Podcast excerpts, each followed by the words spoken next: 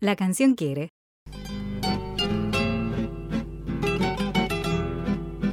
Y como decíamos, estamos escuchando este hermoso valsecito en la voz de Nelly Omar, este vals que es de Rosita Melo, histórico vals. Rosita Melo fue una, la primer mujer compositora que eh, una de las primeras mujeres que se animó a componer canciones era paraguaya y justamente por un acto de machismo, por un embarazo no deseado, tuvo que partir al Uruguay donde hizo eh, prácticamente toda su carrera artística. Y la queridísima Nelly Omar, la cantora nacional, el día 11 eh, de ahora de este mes, de septiembre, hubiese cumplido 110 años que había nacido en Guaminí, en la provincia de Buenos Aires, hija de un italiano que tocaba la guitarra muy bien y que fue promotor artístico, su padre también, y por eso logró que Nelly a temprana edad lo conociera Gardel. Ya imagínense, la apodaban la Gardel con polleras, cosa que yo no estoy muy de acuerdo con esto de decir la Gardel con polleras a, a Nelly o decir, por ejemplo, a, a Suma Paz le decían la Yupanqui con polleras. Claro, es una cuestión muy de machismo. Pero vamos a aclarar por qué. Porque mucha gente en su momento lo habrá dicho como tratando de rendirle algún honor o tributo, diciendo estás a la altura de los grandes, pero no necesita estar a la, sombra. Claro, no necesita estar a la sombra de un hombre para tener su propio nombre. Es Nelly Omar. Exactamente, Nelly Omar que vivió hasta los 102 años y murió un 20 de diciembre del año 2013, estuvo en actividad hasta los 99 y si alguno estuvo en esa ceremonia que se vivió hace unos cuantos años, yo tenía solo 23 años en el Teatro El Círculo de Rosario y la vi a Nelly desde el gallinero cantar con sus guitarristas con ese poncho, ese poncho que usaba, ese poncho rojo y negro. Y les juro que me, estoy, me emociona, se me pone la piel de, gallina de escucharla a Nelly Omar.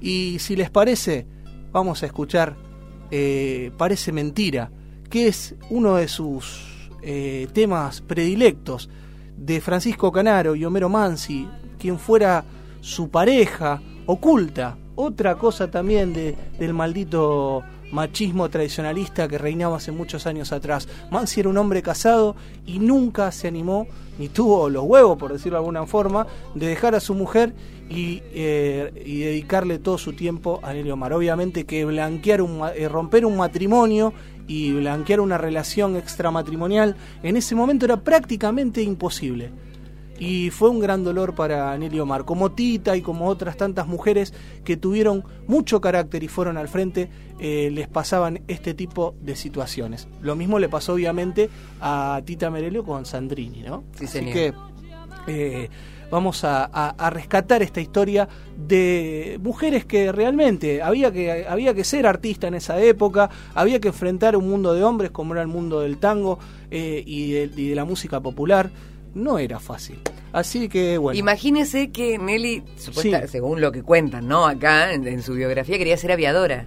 Ah, es verdad. Ella era, ella nació para romper, Sí, ¿no? Porque exactamente. digamos, a las mujeres tampoco les tocaba esto de andar siendo aviadoras, pero bueno, por lo menos fue una voz única, reconocible y histórica para las generaciones que vinieron después. Y ahora, para todos ustedes, canta la cantora nacional Nelly Omar.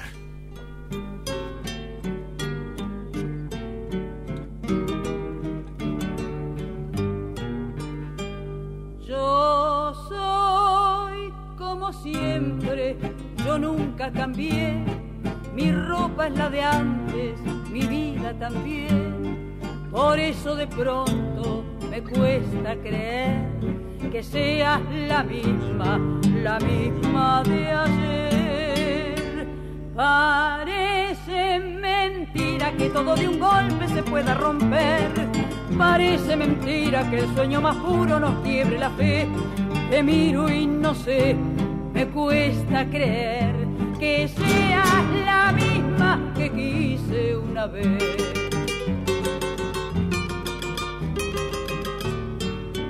Son tus ojos, dos luceros, dos abrojos, hechiceros, dos abrojos de luz que se queman en la noche de mi corazón son mis penas, cien tormentas, son mis penas, cien condenas, cien condenas de horror que encadenan mi vida perdida detrás de tu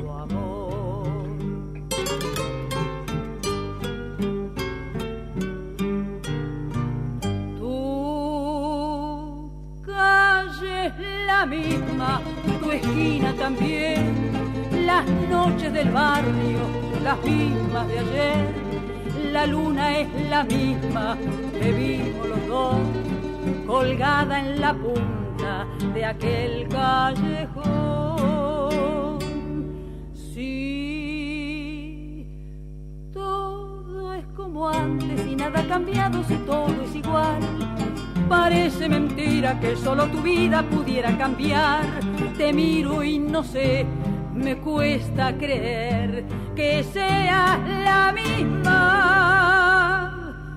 que hice una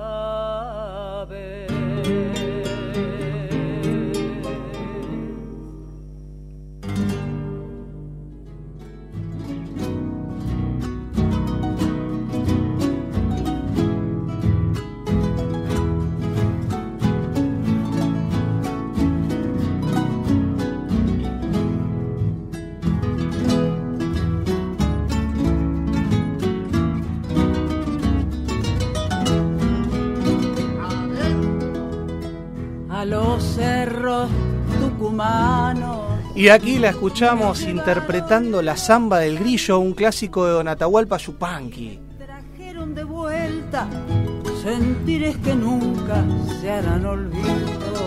Y como buen cantor nacional, como lo es también don Enrique Espinosa o, lo, lo, han sido otros como Corsini, como el mismo Gardel, entraban otros ritmos, no solamente el tango, el vals, los ritmos pampeanos, la samba era parte del repertorio de nuestra queridísima Nelly Omar, la campeona, la mejor, la cantora por excelencia de todos los argentinos. Se despidió en el 2011 con un Luna Par lleno que coreaba su nombre. Imagínese, eh, no, no quiero comparar con una banda de rock, pero imagínese a Nelly Omar ahí arriba, no sé, yo no sé cómo explicarlo. Yo eh, quiero transmitir lo que yo viví en ese momento, en el año 2011, 2012, aquí en Rosario, en el Teatro del Círculo, de verla a Nelly con esa altura, con 100 años, casi 100 pirulos ahí arriba, cantando en el escenario del Teatro del Círculo con una hidalguía, con un y, prácticamente calmando a toda, eh, digamos, dejando a toda la platea como una, como una laguna, así. Los planchó. Los planchaba, increíble, y ese aplauso eh, alargado que generaba detrás de cada canción. Y sabemos que Nelly no, eh, no comía vidrio, era peronista, eh, como decía ella, era peronista de Perón y de Vita. Y obviamente que lo expresó musicalmente, que también le costó el exilio, en principio exiliándose a la República Oriental del Uruguay, también exiliada en Venezuela, durante un año solamente en Venezuela, pasó tiempo en Uruguay con, ¿sabe con quién? Con Tita Merelo Oh, otra grande. Otra también, otra gran actriz y cantante que en la época de la Revolución Fusiladora tuvo que, rajarse, se tuvo que ir. Era la época de las listas negras donde muchos artistas que habían sido, eh, habían tenido eh, filiación peronista o habían expresado su amor a Perón y Evita, tuvieron que irse y otros directamente no pudieron volver a cantar, como Hugo el Carril, por ejemplo, también, y muchos otros más, o, o Disépolo, Disépolo fue también otro caso de alguien censurado eh, por, por esta, este grupo de, de imberbes, se puede decir, ¿no? De, Muchas cosas más, pero no se pueden decir al aire. Exactamente. Y bueno, no vamos, no vamos a hacer ningún tipo de, nombres ni de partidismo, lo que sí podemos decir que Nelly, Nelly eh, fue peronista hasta la médula. Incluso con sus canciones, con La Descamisada, que fue un clásico que decía, soy la mujer argentina, la que nunca se doblega y la que siempre se juega por Evita y por Perón. Obviamente que no es una canción que hoy podamos pasar, eh, justamente estamos en veda electoral, evitando toda cuestión que contextualice eh, una mirada partidaria, pero no podemos dejar de decir, esto es información, que Nelly Omar fue una grandísima peronista. Eh, vamos a terminar este, este ciclo con otra samba en la voz de Nelly Omar, y en, este, en esto, esto tiene que ver con su regreso a la Argentina, porque después de ese exilio Nelly se cansó, se hinchó un poco y no quiso cantar más. Y estuvo un tiempo sin cantar, estuvo un tiempo sin actuar. Y vuelve con las guitarras del maestro Grela, que graba un disco y en este disco graba esta zambita para mi vieja de don Héctor Ayala y de Aníbal Cufré.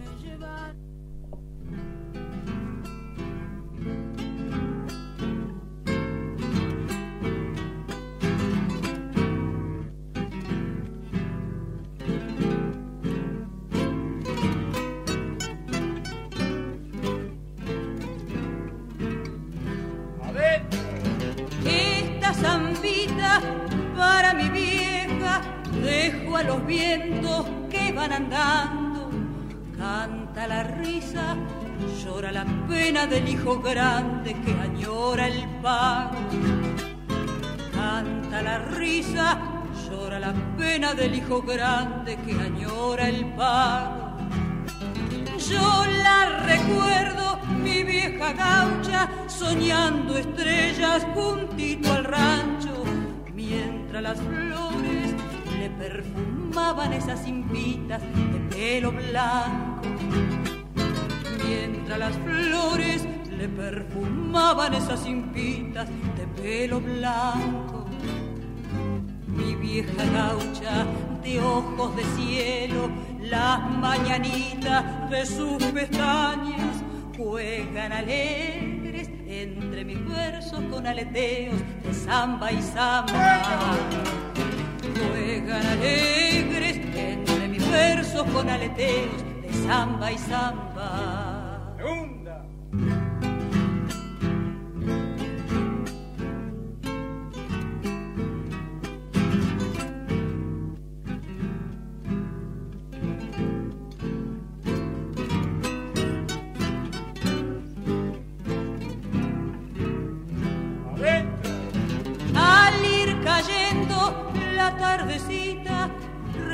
Recostadita junto a la guada, ella esperaba mi grito colla que desde el cerro arriaba cabras.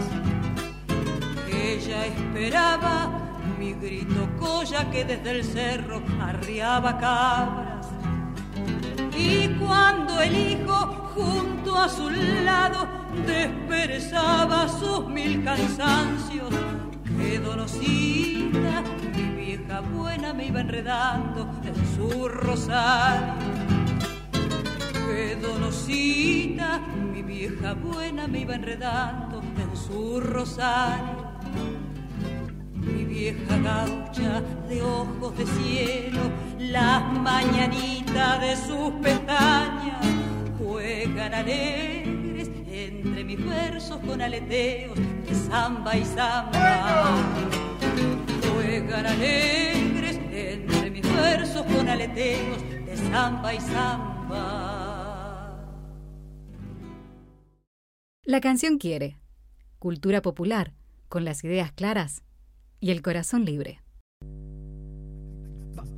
En mi tierra Venezuela, la gente va pregonando en jornada de labores que se trabaja cantando, canto de trabajadores, su ritmo me ha contagiado, te canto mi Venezuela, eres la flor del cacao, te canto mi Venezuela, eres la flor del cacao. Qué hermosa canción. No le voy a robar el mérito a mi compañero, el señor Diego Montejo, que fue quien la encontró y la recomendó. La flor del cacao del ensamble B11. ¿Eh? hermoso este trabajo. Y bueno, vamos a hablar del chocolate. Yo con el chocolate tengo una relación de amor maravillosa. Y yo, es la flor del chocolate. Y sí, yo. ¡Ah! Esa es la flor del chocolate. La flor de la canela. No, pero por eso, porque. La flor del cardón. Existe la flor del cacao y existe la flor del chocolate, ¿sí? Digamos, las flores reales. Yo me apropio de la flor del chocolate para eh, mi marca que justamente lo que iba a decir muy emocionada es que fue el trabajo que me permitió estar en casa y trabajar y criar a mi hijo al mismo tiempo, así que realmente yo con el chocolate tengo una relación de amor fuerte.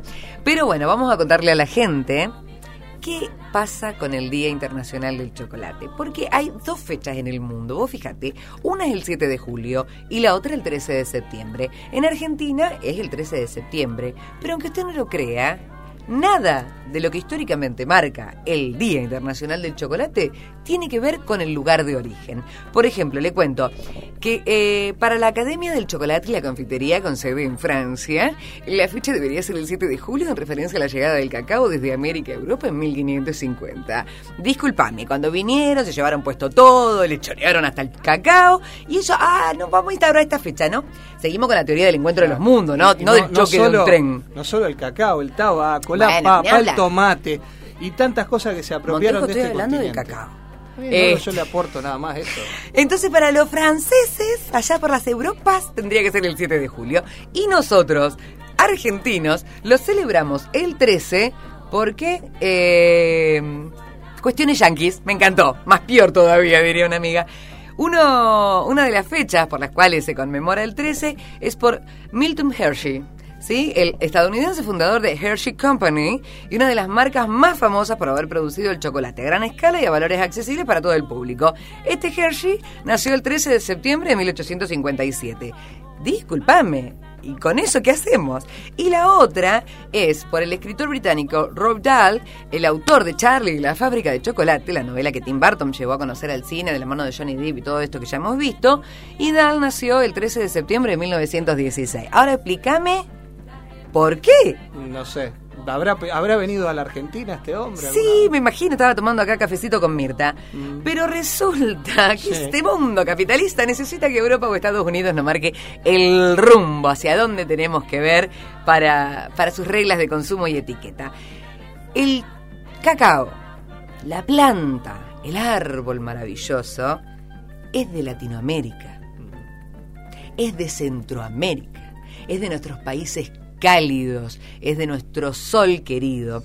Y aunque el chocolate se originó en América, y haya grandes productores de cacao como Brasil, Ecuador, México, Bolivia, Colombia, Venezuela, acá solamente cosechamos la materia prima porque aparentemente en, la, en América Latina somos así como un granerito del mundo, ¿no? ¿Y aquí no sabe dónde están las fábricas grandes de chocolate? ¿La gente que se llena de guita? En Europa y Estados Unidos. A ver, bueno, vamos a ampliarlo un poco más, porque también está en, en Japón y en Corea, ¿no? Tenemos Estados Unidos, Italia, Suiza, Japón, eh, Reino Unido y Corea. Son las potencias chocolateras, mientras acá, Brasil, Ecuador, México, Bolivia, Colombia y Venezuela, dentro de lo que es América Latina, son los productores.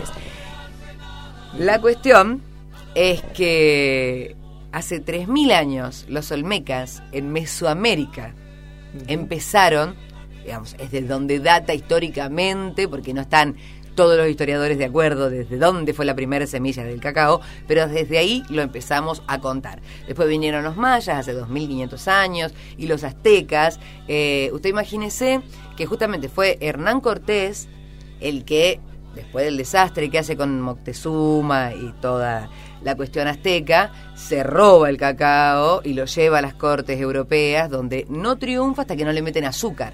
Porque acá los pueblos lo hacían con, eh, con miel, con más sanito se puede decir. Sí, sí, más eh, rústico le dirían ellos, ¿viste? porque, a las, cortes europeas no le gustaba tanto así. Sí, sí, sí. Así que bueno, inicialmente fue consumido, como te decía, por las tribus olmecas en Mesoamérica hace 3.000 años como bebida y posteriormente empleada por los mayas y los aztecas como moneda por su gran valor. Eh, el chocolate permaneció en estado líquido como bebida hasta bien avanzado el siglo XIX, concretamente en 1828, cuando fue empleada la prensa hidráulica para la extracción de la manteca de cacao.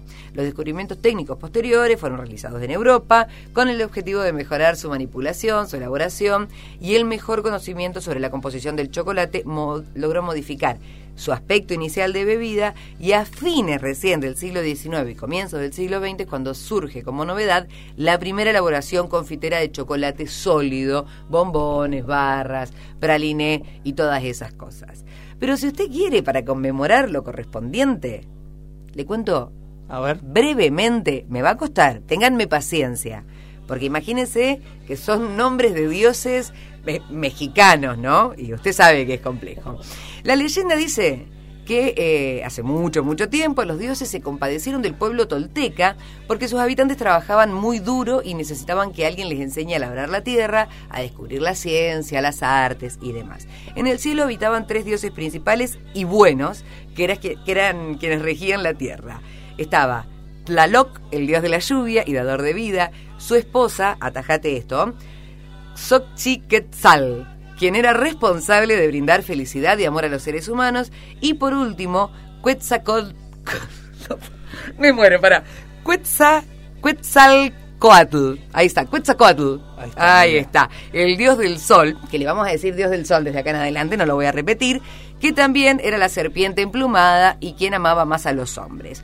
Los tres decidieron que el dios del sol bajara y le enseñara a los hombres, a los toltecas, eh, cómo sembrar las plantas, cómo desarrollar artesanías, cómo vestirse con plumas, con pieles, tejidos y demás. Y bueno, bajó. Tanto los quiso, tanto los todo, que se robó el árbol del cacao, que era un árbol que estaba, sería lo que es el, cielo, el Olimpo, el, espacio de los dioses, y se los termina regalando a los hombres. Eh, se robó las vainas entonces les enseñó que las molieran, las batieran en jícaras, logrando también ellos beber este brebaje que era solo destinado a los dioses. Desde allí lo empezaron a consumir las élites ¿sí? de los pueblos. Pero los toltecas empezaron a ser brillantes e iluminados porque consumían la bebida de los dioses. Y a los dioses les dio celo, les molestó y fueron a buscar al enemigo del dios del sol, que era el dios de la tiniebla, que se llama, ahí voy, Tetzacal, Tetzal Pipoca. Ahí va. Vamos a dejarlo ahí. El dios de, la el dios de las tinieblas. Ahí está. No, no, lo que yo he tenido que estudiar para esto. Y era el enemigo jurado del dios del sol. La cosa es que se disfrazó de mercader y fue y le dijo, ah, todo muy lindo, todo muy lindo, ¿querés probar esto que rico? Y le dio pulque. Pulque es una bebida alcohólica que, que, bueno, también desarrollaron los pueblos toltecas, pero le dijeron que había sido la diosa la que la desarrolló. Le dijo, toma, qué rico.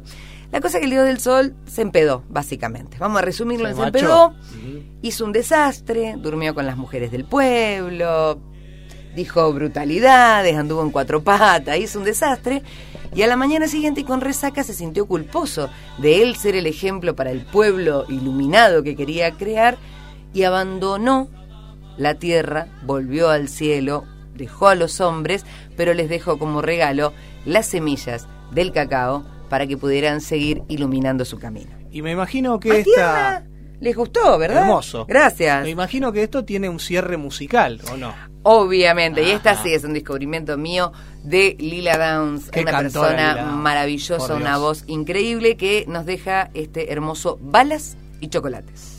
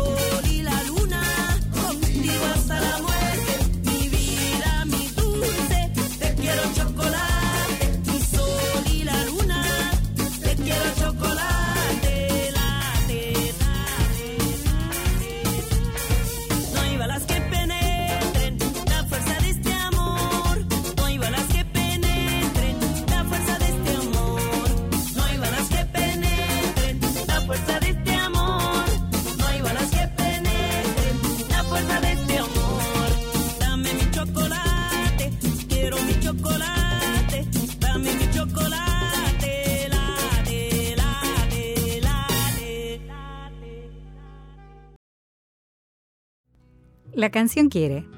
Herencia de lucha de un pueblo que le canta a la vida.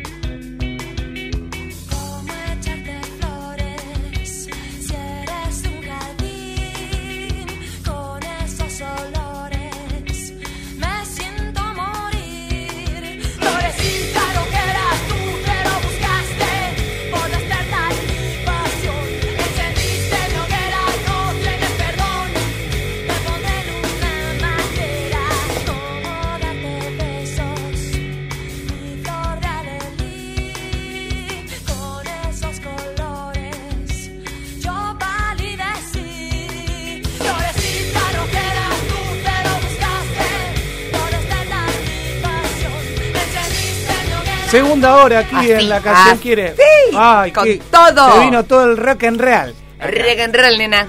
Exactamente. Bueno. Vamos, hablo, hablo, señor Esteca, gracias, señor Esteca. Le sube, la, sube la música. Me encanta pelearme, igual me mantiene despierta Esteca, es una cosa maravillosa. Esteca, Dale, subile, subile, ahora sí. Esteca. Vamos. Sentiste tu era, vamos.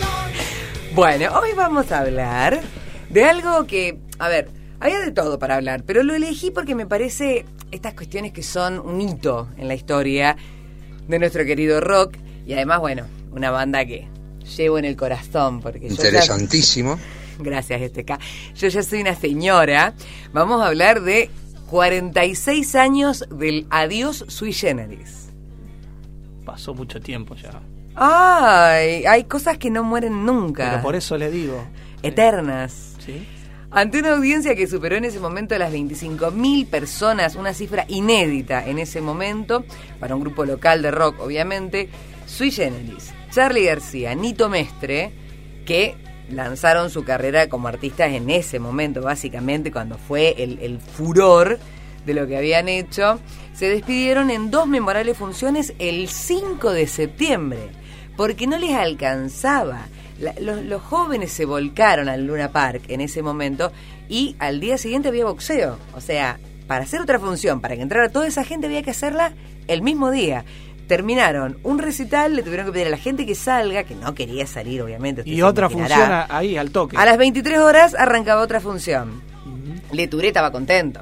sí. le, le, resultaban raros los pelilargos, pero estaba contento.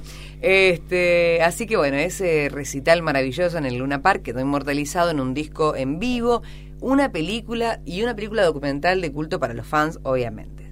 Adiós y Generis marcó un hito en el devenir, en, cómo se desarrolló después lo que fue la historia del rock argentino, tanto por su significado artístico en la historia, como por eh, dando cuenta de la masividad, digamos, de cómo había llegado para quedarse y se había instalado como también el símbolo del fin de la inocencia. Recordemos que fue básicamente eh, de los últimos recitales masivos antes de la Noche Negra que se, avecinaba en la historia de nuestro país. En una época marcada por la censura y la creciente violencia, Charlie y Nito, acompañados por Reinaldo Raffanelli, quien era siempre su bajista, y el baterista Juan Rodríguez, dieron entonces ese último recital ante el público porteño. La separación después daría paso además, esto digamos, el, rock como que no se detenía nunca. Se separaban de una banda y se armaban otra. Eh, eh, había un, el mundillo del rock. Después viene la máquina a hacer pájaros. No se meta en mi, micro, señor, estoy hablando yo. Bueno, bueno, un aporte, nada más. No quiero su aporte, yo me resuelvo solita. después vino la máquina de hacer pájaros. de la mano de Charlie, que planteó un rock más progresivo, sí, gracias, un rock más progresivo y los desconocidos de siempre de la mano de Nito que se volcaron para un folk, ¿no? Con más toque de fusión y demás. Ahora, volviendo a lo que estaba diciendo. La onda más antolaya. Claro, más, más, más trancu. Este, esto era era un todo los, los rockeros, no, había divos y divas y cosas, se, se, juntaban, se mezclaban, se hacían, venía Charlie le decía a León, che, toquemos algo y se tocaba y se había una comunidad rockera, ¿no? esta cuestión de estar juntos ante la noche oscura. ¿Escuchamos? Escuchamos. ¿Estamos, don Juan?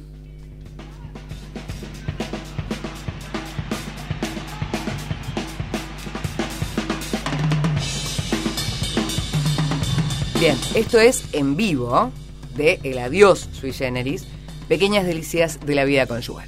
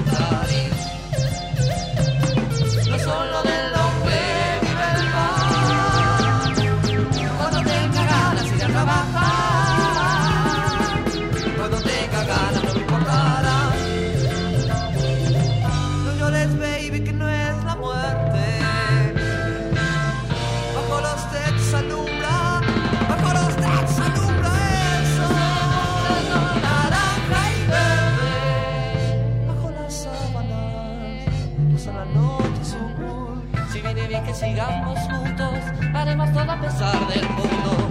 Y no hará penas para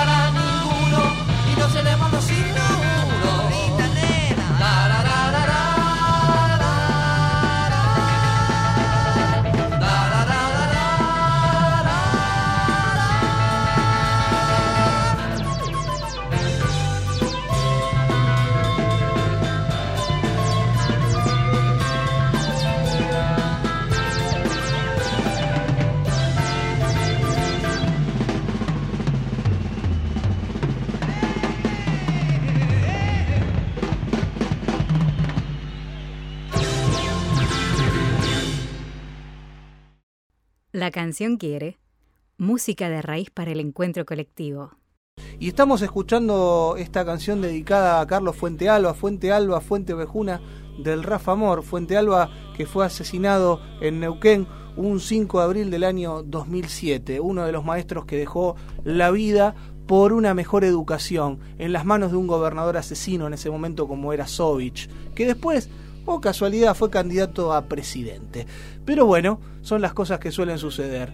Si hay alguien que ha recibido palos en su vida, son los maestros. Y si siempre hay una posibilidad de reprimir maestros, reprimimos como lo hizo el gobierno anterior, el, gobierno del muchacho reposeril de Ojitos Celestes, que también se dignó a reprimir maestros. Y a los maestros no se le pega, dijo Mexur Siberea una vez y estoy de acuerdo. Quien le pega a un maestro es una persona deslenable.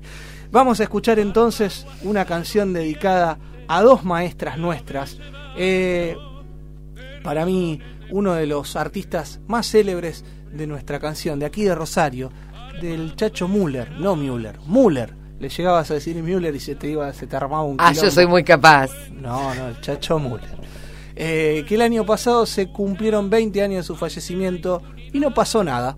Nadie se enteró, salvo los que pudimos, eh, digamos, tener alguna ligazón con la obra de este hombre que le cantó al río y también le cantó a estas dos maestras, a las dos Juanas, a la Juana Manso y a la Juana Blanco. En este caso, en este bellísimo disco de Quique Llopis, eh, dedicado a la canción del Chacho Müller.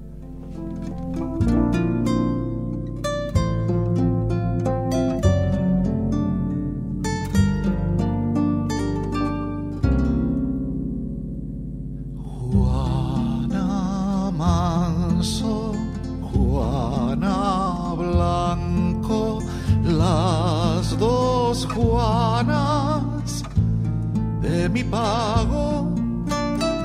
Juana la de los oficios, de la música y el canto. Juana de las dulces letras, de paloma, nube y árbol. Cuántas Juanas en mi pago, maestras de mis maestras, sol cotidiano, blanco, manso, laico.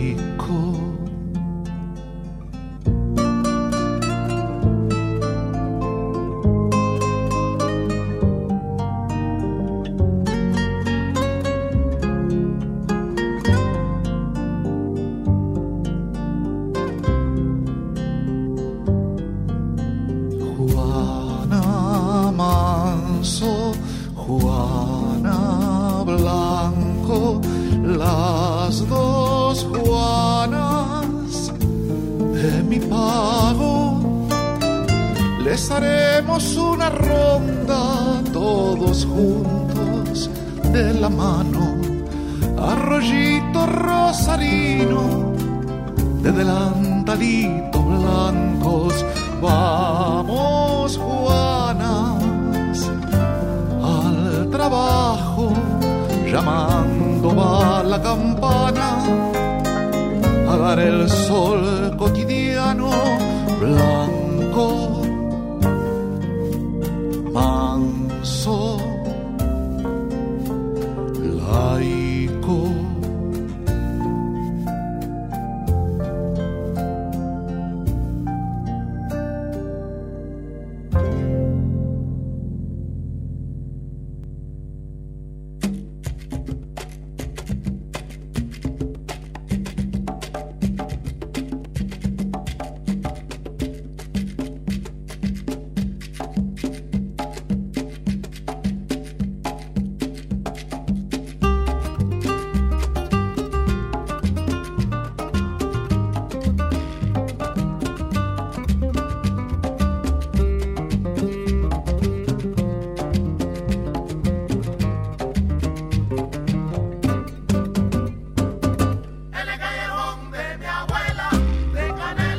Y ahí estamos y nos metemos en el Perú.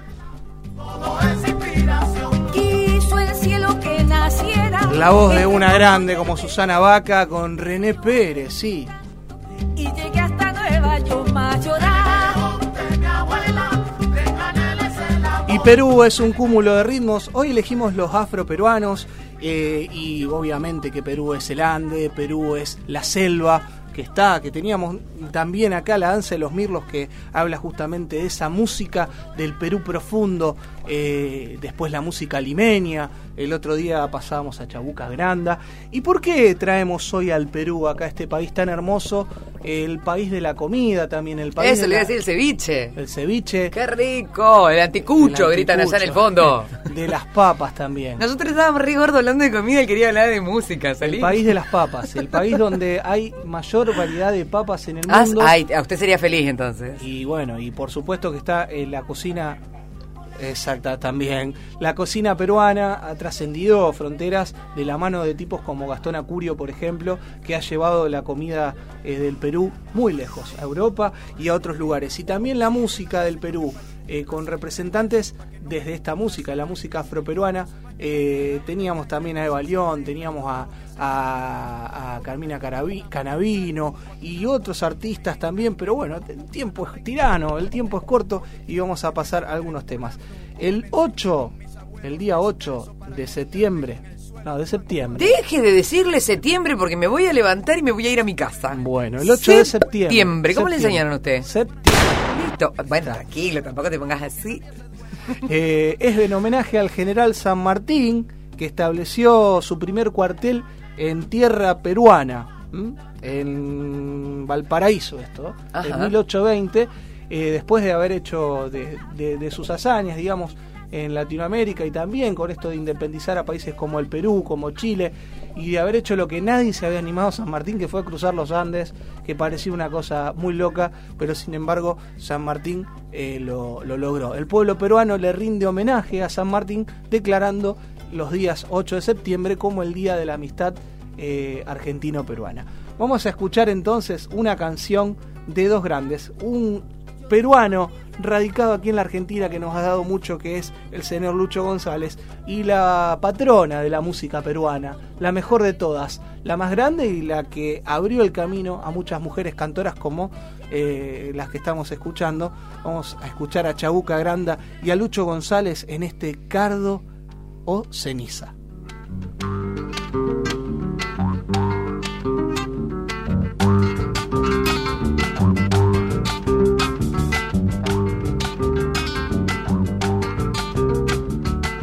¿Cómo será mi piel junto a tu piel? ¿Cómo será mi piel junto a tu piel, cardo ceniza? ¿Cómo será? Si he de fundir mi espacio frente al tuyo, ¿cómo será tu cuerpo al recorrerme y cómo mi corazón si estoy de muerte? Mi corazón si estoy de muerte.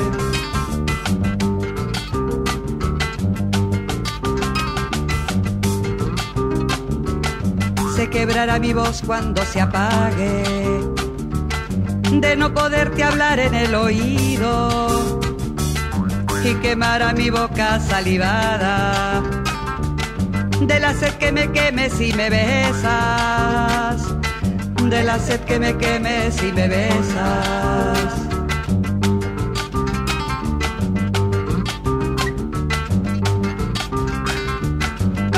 será el gemido y como el grito. Al escapar mi vida entre la tuya y como el letargo al que me entregue cuando adormezca el sueño entre tus sueños. Han de ser breves mis siestas, mis esteros despiertan con tus ríos, pero, pero ¿cómo serán mis despertares? pero cómo serán mis despertares, pero cómo serán mis despertares. Cada vez que despierte avergonzada, cada vez que despierte avergonzada. Pero cómo serán mis despertares, pero cómo serán mis despertares pero cómo serán mis despertares cada vez que despierte avergonzada, cada vez que despierte avergonzada. La música popular contribuye a las simplezas del hombre, pero es a la vez en su pensamiento compleja y ancestral. La canción quiere un espacio para el debate de ideas.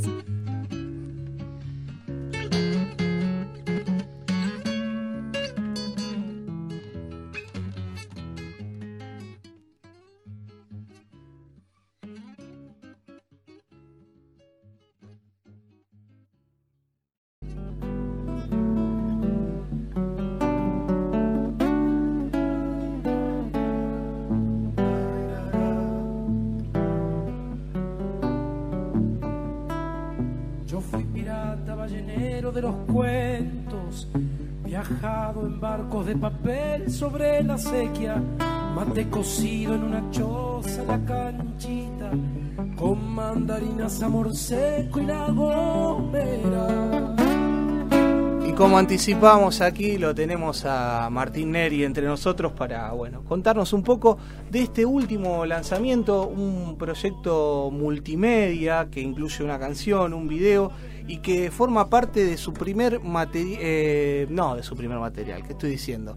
Forma parte, es el primer tema, eso quise decir, de lo que va a ser tu próximo disco, Martín. Bienvenido, ¿cómo estás tanto tiempo? Hola, buen mediodía. Bueno, ¿cómo estás? Muy bien, muy bien. Eh, ¿Y cómo sea esto de, de, conjugar, digamos, esta cuestión de la, de la imagen, eh, en este caso con, eh, digamos, con la música, ¿no? Porque ya venís con esta cuestión de lo conceptual de con, desde un mismo barro, donde también trabajaste con otros artistas, con, con Teresa, con Silvio, eh, bueno, es innumerable la cantidad de artistas que estuvieron en ese, en ese laburo, que tuvo que ver también con la, con la cuarentena, y esto también tiene que ver con la cuarentena, digamos.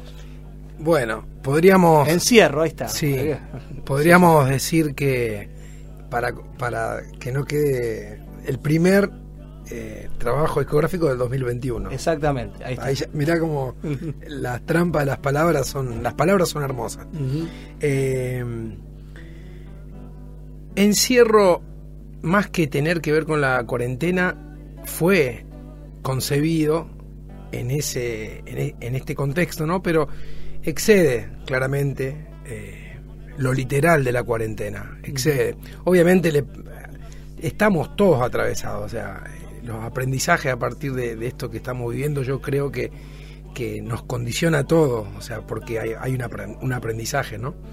Pero esto está enfocado en un encierro que es mucho más eh, anterior, ¿no? O sea, no, no caer en la literalidad de que la, la pandemia vino a, vino a mostrarnos este encierro, porque yo creo que el encierro que nosotros venimos experimentando es previo Nada más que venía un ruido que esto iba a llegar de alguna forma y, eh, como consecuencia, ¿no? Pero creo que como sociedad nos venimos encerrando hace, hace mucho. y, antes, bueno, te decía lo, de un mismo barro que, que, es esto también que habla del origen, de, dónde venimos, que definitivamente todos somos, eh, venimos de la tierra, ¿no? Esto que decías vos primero de, de que la cuestión del encierro, que había algo, pero también hay una cuestión con con esto del origen. Eh, y ¿cómo, fue lo de definirlo esto? De, un mismo barro que habla del origen y después ahora esto que habla de esto de, digamos, de, encerrarnos a nosotros mismos. Eh, como... ¿Cómo haces la conjetura de estas, de estas dos cosas, digamos? Mira, voy a traer eh, a modo un poco de adelanto una mirada que el Teuco Castilla, Leopoldo Castilla, que es uno de los invitados de, de este trabajo, dice es que para salir del encierro hay que ir mucho más adentro, ¿no? Esa paradoja. Eh, yo creo que, que, ir más adentro es, es ir a la tierra, como Víctor Vich, eh, este pensador eh, peruano, dice que, que hay que desculturizar la cultura, hay que volver a, a, los ancestros, ¿no? Y yo creo que para salir verdaderamente del encierro hay que ir más adentro. O sea, esa paradoja, ¿no? Porque a veces la literalidad del encierro parece que nos propone, eh, bueno, lo que ya sabemos.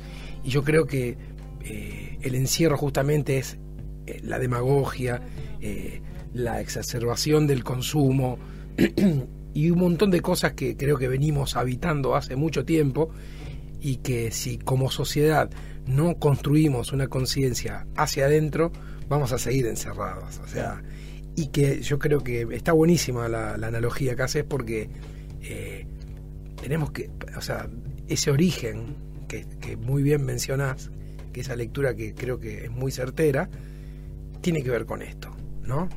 Para salir del encierro hay que ir al origen. Y hablando sobre tu música, porque hablas de la tierra y también del agua, porque siempre tu música a mí me, me remonta a esa cuestión líquida, acuática, inclusive eh, casi música navegante, le digo yo, ¿no? Donde uno puede estar arriba de, no sé, de, un, de una pequeña canoa en el río y va como, como dejándose llevar. puede ser que sea así, o sea, que, cuando construís música pienses en estas cuestiones de la naturaleza, en el agua, como decís, en la tierra, en estas cosas que también no, nos decía Atahualpa Yupanqui, sobre todo este tema de lo, importante que es la tierra, ¿no?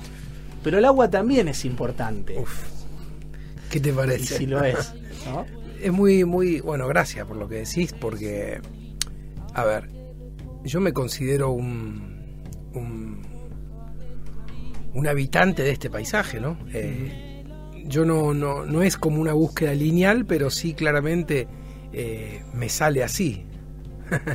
Eh, hace muchos años atrás, cuando empecé a, esas primeras preguntas que me hacía respecto a, a, la pertenencia, ¿no? pensaba en, la, en, las verdaderas expresiones del paisaje, ¿no? Pensaba en cómo un sauce tiene su propia musicalidad, su propia rítmica, ¿no? Cómplice con el viento, ¿no? Genera, ahí hay, uno lo que termina haciendo es como emular eh, el hábito del paisaje, en este caso, ¿no? Y el agua, eh, o sea, uno termina siendo como un, vehículo de eso, ¿no? A mí me gusta leer siempre esa, ¿no? Esa, esa, esas señales que, que el paisaje propone, ¿no? que justamente tienen que ver con el origen, que justamente uno no viene a inventar nada, simplemente a, contemplar eso y, yo creo que la maravilla está ahí, el paisaje tiene su música y, uno la, es un, comunicador de eso, somos todos comunicadores, ¿no? Y, bueno, vos comunicás desde tu oficio, yo lo comunico desde el mío, que es con la herramienta que yo sé, eh, me gusta más que sé, eh, me gusta expresar. Y hablando de nuestra ciudad, de Rosario, ¿vos crees que Rosario está como en una encrucijada musical y que por ahí es una ciudad donde intervienen muchas cosas a la vez? Porque, por ejemplo, en su momento hablaba con Perla Aguirre y me decía que la música de Rosario es la cifra, la milonga, y también está la música del río, porque la obra del Chacho también abarca ese, ese espacio, también abarca estas, estas cuestiones que son el gato o la cifra o, o, digamos o ritmos que tienen que ver con la llanura, pero también aparece esa música de río tan, tan impactante, tan importante y bueno, relacionado con lo que está pasando ahora que estamos perdiendo parte de ese humedal. Eh, donde el Chacho, por ejemplo, tanto se inspiró, ¿no? En esas personas, en esos habitantes de, ese lugar del río. ¿Cómo, ¿Cómo ves a esta ciudad en esa, en ese, en esa casi encrucijada musical? En donde vos vivís, habitás cada día entre el asfalto y, acá. Estamos Rioja y Paraguay. Si tan solo haces 10 cuadras y te subís a una lancha, estás en un ambiente totalmente distinto. Es otro paisaje, es otra cosa. Es un tema, sí, sí, es un tema muy eh, tabú culturalmente, ¿no?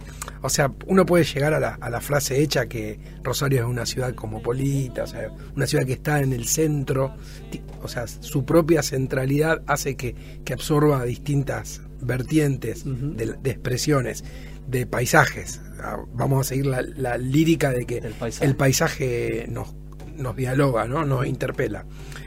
Eh, es complejo, yo creo que las construcciones de las ciudades tienen un, pulsar propio eh, geográficamente, una, o sea, está plantada la ciudad eh, enfrente del río eh, y estamos rodeados de, campo y de dueños de campos, ¿no? pero después hay una sociedad que construye un imaginario que es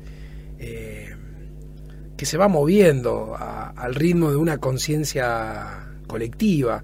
Y yo creo que Rosario va siendo según cómo se va eh, pensando la propia sociedad, ¿no?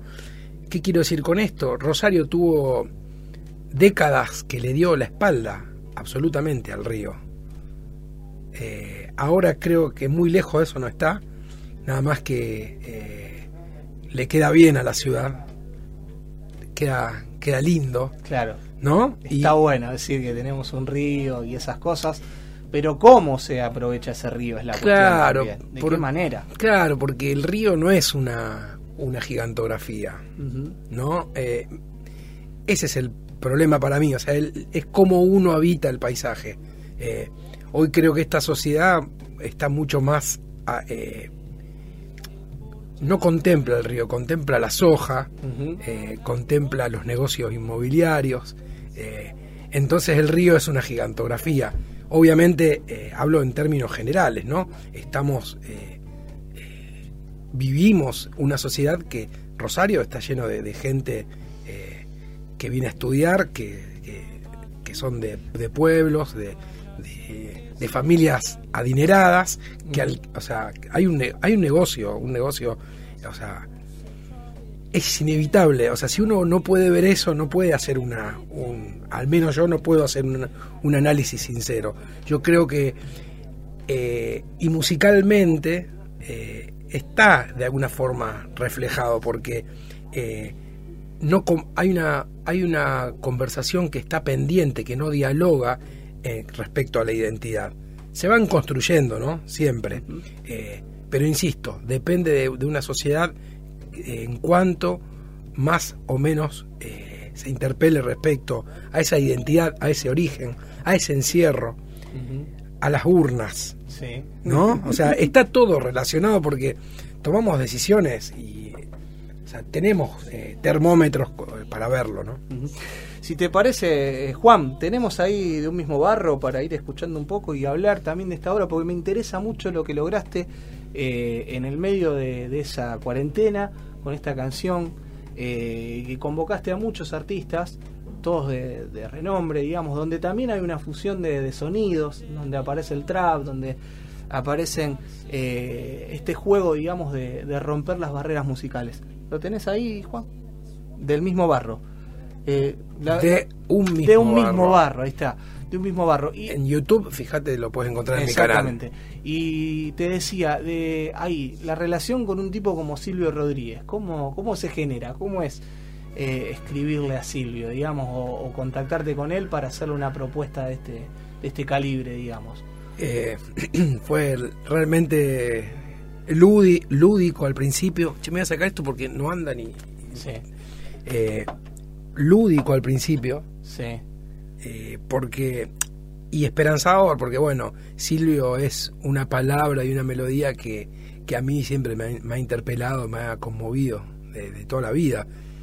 Lo, lo descubro por, por Mercedes, que lo, trae en su cancionero y, yo vengo de una familia eh, de zona sur, mi papá carpintero, mi mamá ama de casa y, y no se escuchaba, o sea, no había una data.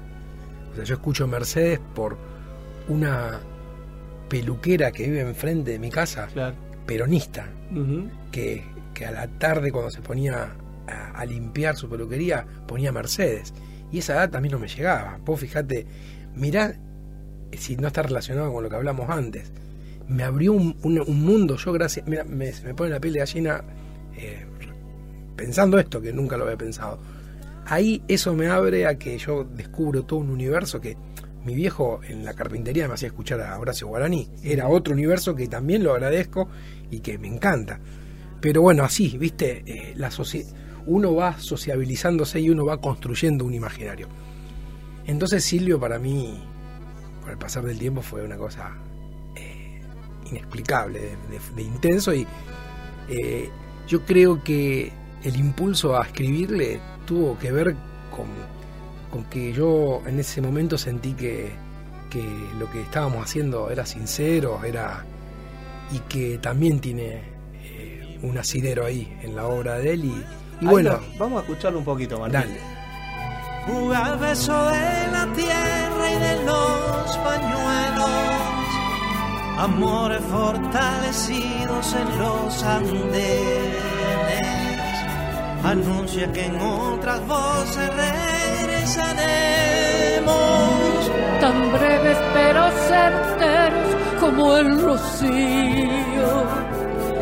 Iremos a repartirnos en otras bocas. Excelente esta obra. Y hablando ahora del cierro, para ir cerrando un poco, porque nos quedan pocos minutos, me quedaría hablando toda la tarde con vos, Martín, sinceramente. Eh, ¿Cómo, ¿Cómo anduvo esto? Se estrenó el viernes, eh, me imagino que después de esto vendrá, vendrá un disco, en un trabajo un poco más amplio, que creo que es en el mes de octubre, ¿no? Que, sí, el eh, primero de octubre. Ajá. El primero de octubre eh, se va a, a poner hacia a disposición el trabajo completo. Eh, encierro es, yo creo que toma dimensión a partir de, de- de compartirlo. Por eso esta canción eh, como, como una matriz, esta canción del trabajo, porque, porque digo esta canción como matriz, porque es la única canción de la obra. Después, lo otro que hay son seis tracks más que no tienen el formato de canción, sino el formato de discográfico. eh, o sea, yo invito a seis compañeros y compañeras a pensar el encierro en este contexto, o sea, a ver qué, me, qué le pasó a, a fulana, a sultana, bueno, las puedo mencionar para paso ya te cuento, qué le pasó a Teresa Parodi, qué está pensando de esto, que yo hoy pienso como fan de esta canción, qué piensa Nadia Larcher, qué piensa el Negro Aguirre, qué piensa Fander mismo, que es coequiper ahí en la canción, qué piensa Leopoldo Castilla y qué piensa Gustavo Cortés de Sig Raga. Entonces, como son gente querida, amiga, le consulté, le dije, mira, estoy con esta idea, no, no querés, eh, te invito a, a- a pensar el encierro, en distintos formatos, prosa, poesía, crónica.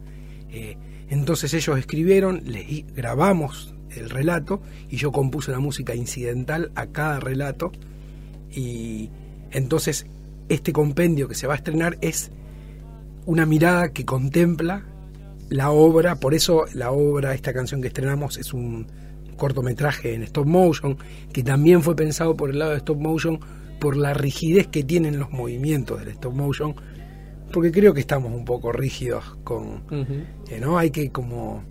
Entonces, pensando Está- esa... Están rígidas las relaciones. Exacto. Te- una, una pelotudez que bien, no sé si viene al caso, pero el otro día yo estoy yendo a nadar a un club y le solté un chiste ahí a la profe de natación y como que me miró y me pasó ya varias veces que uno por ahí le pone un poco de, de humor a las cosas, trata y no hay una respuesta.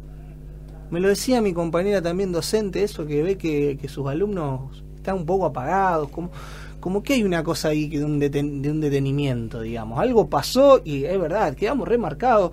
Le pasó a mi hija de 8 años que, que no, quería, no quería sociabilizar y ahora empezó a sociabilizar de a poco. Eh, creo que sí, que prácticamente el mundo se detuvo en un montón de aspectos. Sí, eh, el mundo se viene, o sea, Ajá. está, para mí está detenido, volvamos Sí. a, está detenido, estamos, eh, la intercomunicación nos, nos destruyó, yo creo, hoy más que nunca, esto lo, lo acentuó, pero vos te reunís con amigos, te debe pasar, eh, familia, y, y el celular es un... Claro, de- debería ¿No? estar, de- habría que dejarlo en una caja antes de entrar a, un, a un asado. Pero ya es- parece una joda, uno Sí. lo imagina, pero eso se- vino a, a quedarse de una manera, o sea, no hay presencia.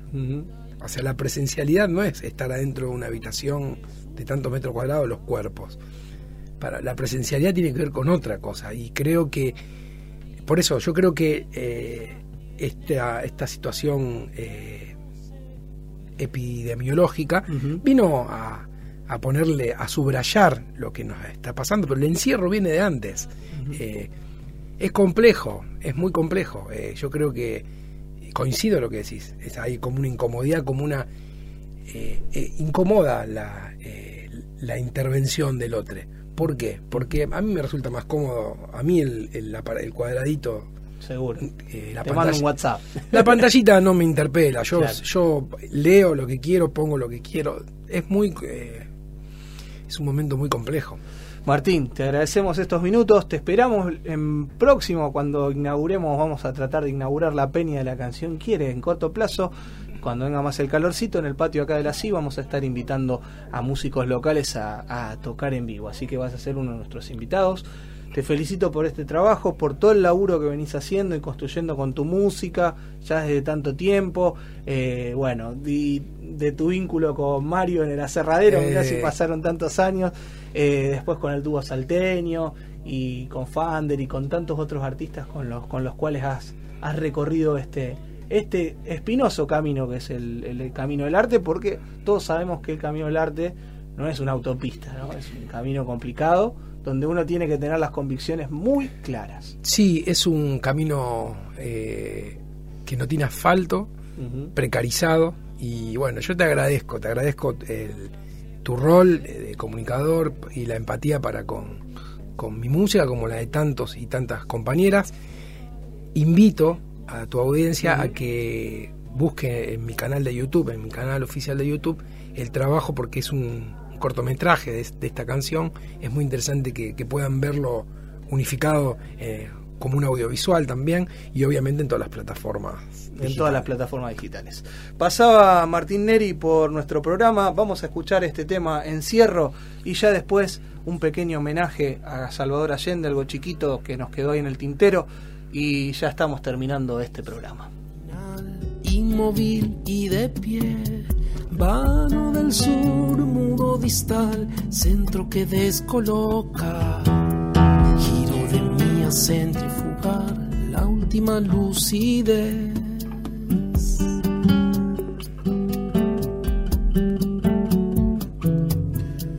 Arco de bruma ecuatorial, me alaborro un cuadrante. Sueño tu piel horizontal, atado a una pared alba de luna, arriba, atrás, abajo y adelante. Vuelo que al fin paradojal no me alcanza a mover. Clamo tu amor desde el penal, en la estrechez perimetral y en el tamiz dejo pasar algo de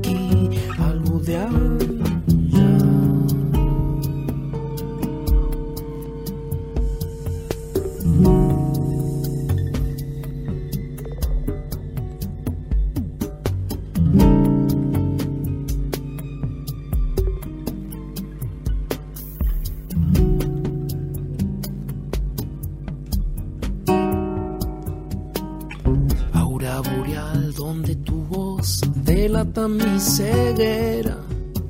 Bajo tu pie, encima del mar, un tramado tapiz. Hilando sal del corazón que si latir pudiera, iría después a tu portal donde fuera feliz. La canción quiere